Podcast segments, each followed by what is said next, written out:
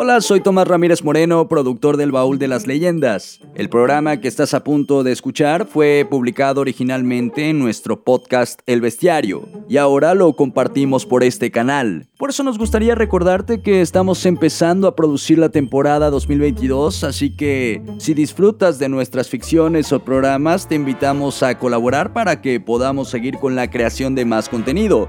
Puedes hacer una donación en la página www.elbauldelasleyendas.com. Dentro del sitio busca la pestaña de apoyar el proyecto y luego haz clic en donar. Puedes aportar desde 30 pesos mensuales o hacer un donativo único con la cantidad que tú decidas. Nos ayudarías mucho a seguir produciendo más historias como esta.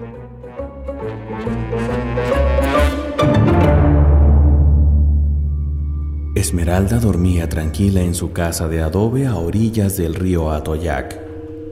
Aquella noche el viento soplaba estremecedoramente en el pueblo. En la habitación, una extraña figura surgía de entre las sombras. De la nada, un ser de cuatro patas y colmillos afilados se abalanzó sobre Esmeralda. La pequeña de tan solo 15 años dio tremendo grito que terminó por despertar a su padre, quien tomó el rifle que aguardaba listo a un costado de la cama. Cuando intentó disparar sobre el animal, el arma se encasquilló y el padre de la pequeña comprendió que lo que sucedía no era para nada normal. Sin duda se trataba de un perro negro.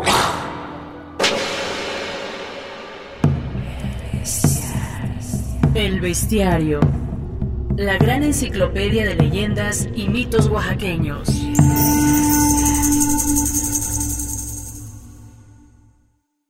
Y pues siempre iban y tocaban la puerta, pero nosotros pensábamos que era broma. Y ya después empezó a salir de que le jalaban los pies y no sé qué tanto. Pero un día se sintió, dice que le jalaron una cobija y se le subió algo encima, pero ya no sentía una forma humana, se no sentía un perro. Cuando fue, pues nada más no alcanzamos a ver cuando iba saliendo. Pero sí es un animal por aquí de este tamaño. Y ya pues, sí se veía feo porque pues cuando nos levantamos y lo vimos, pues nada más vimos la sombra.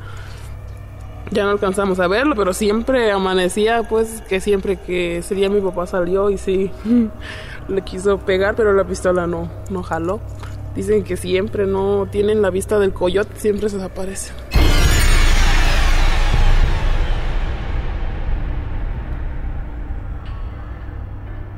Como lo cuentan los ancianos de los valles centrales y la sierra sur de Oaxaca, un brujo perro negro es una especie de hechicero que mediante un ritual adquiere la forma del oscuro animal y una extraordinaria fuerza física. La historia de hecho nos recuerda al nahual, pero con algunas variantes. El brujo perro negro solo puede transformarse en animal durante las noches de luna llena y mediante un elaborado conjuro realizado al filo de la medianoche en un camposanto. Se sabe que esta facultad solo la tienen quienes poseen un libro que es heredado de generación en generación, por lo que existen familias enteras de perros negros. Ya por las noches, los brujos, convertidos en feroces cuadrúpedos, pierden parte de su humanidad y actúan bajo sus más puros instintos, como se nos detalla en la siguiente entrevista, obtenida en el municipio de Taniche, en el estado de Oaxaca. Digamos que mi abuelito, mi abuelito era su hermano de esa persona y dice que un día le dio un libro, pues libro por aquí. Pero dice que nada más lo podía abrir la familia. Y dice que mi abuelito un día lo empezó a leer a medianoche. Y empezó a sentir que le empezaba a dar calor, dice, y eso, y mejor lo quemó. Pero dice que mi tío sí era pues así, perro negro, pero pues es una persona que no te das cuenta porque está a tu lado y es una persona muy simple y dulce, pero dice que nada más es cuando es la luna llena, que es cuando ellos toman esa forma y se les descontrola y empiezan a buscar cualquier mujer. Y es, hay veces se acostumbran con una sola mujer y que la acosan y la acosan. Te digo que es Es como un perro, típicamente un perro, nada más que es un perro negro, negro y grande. ¿Qué otros datos me puedes dar del libro?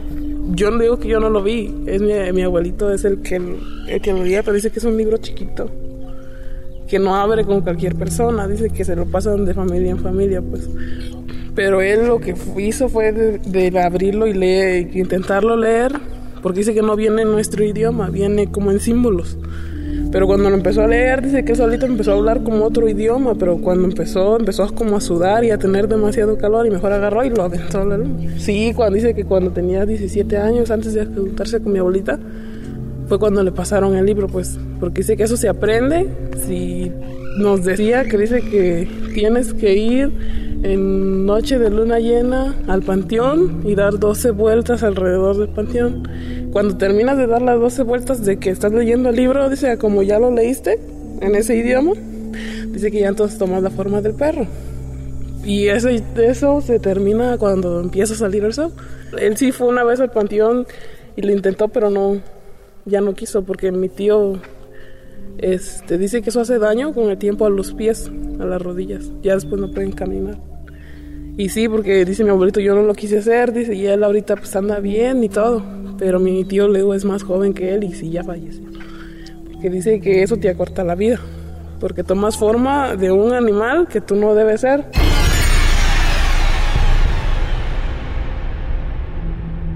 ¿En tu familia puede que hayan habido varios perros negros? Sí, sí, porque nosotros pues, no éramos de aquí, éramos por ahí de las, de las huertas, más o menos. Y este, de por ahí viene esa familia, pues esa descendencia. Y digamos que allá sí, allá sí se acostumbra a hacer eso, dice mi abuelito, porque nosotros vivían retirados en un cerro, aparte de las, para arriba del cerro. Y ya en ese cerro dice que pues ellos son ocho hermanos, y de los ocho hermanos no sabría decirle cuántos eran. Porque sí dice que eran cinco hombres y dos, tres mujeres, los mismos que somos ahorita. Pero pues le digo que él sí ya no quiso seguir con esa tradición y quemó el libro. Si no lo hubiera uno vivido, le digo, tal vez dijera uno, no, no existe. Pero sí, sí, porque le digo que nosotros ese día lo vimos y pues él dice, no, dice, es que esto es así y lo otro. Pues ya fuimos entendiendo porque más o menos se dieron las cosas. Pero pues aparte de él, había otros dos aquí, pero ya los señores ya eran de edad avanzada y ya, ya fallecieron. Podríamos decir que tu tío abuelo fue de los últimos perros negros de Tanich. Sí, de los últimos, porque ya no, ya no se lo mencionan ahorita, pues ya casi ya no se ve dicen que ahorita pues yo ya no he visto, pues ya no, ya no he salido de pero antes sí mucho se veía eso, ahorita ya.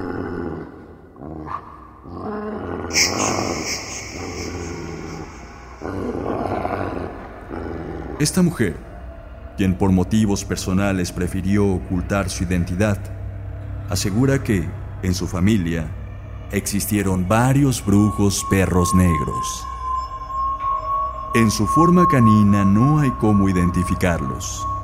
Según algunos testigos, cuando tienes un encuentro con estos seres, sientes un intenso escalofrío y de inmediato se te eriza la piel. Ya en su estado humano, con el paso del tiempo, existe una constante, pues quien fue perro negro, en el ocaso de su vida, dejará de transformarse por las severas lesiones que causan este tipo de prácticas.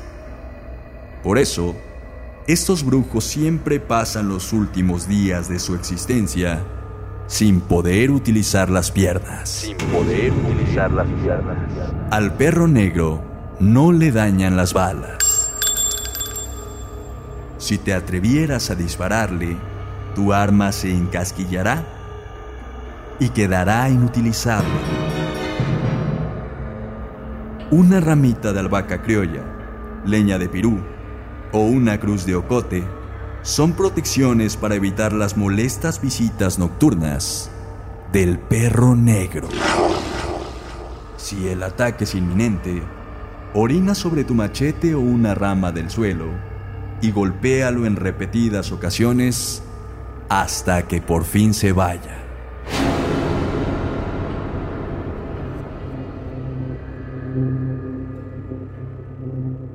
Las brujas, chaneques, tonales, matlaciguas, perros negros y nahuales son solo parte de la vasta tradición que habita el imaginario ancestral de nuestros antepasados. Conócelos a todos en el bestiario, la gran enciclopedia de leyendas y mitos oaxaqueños.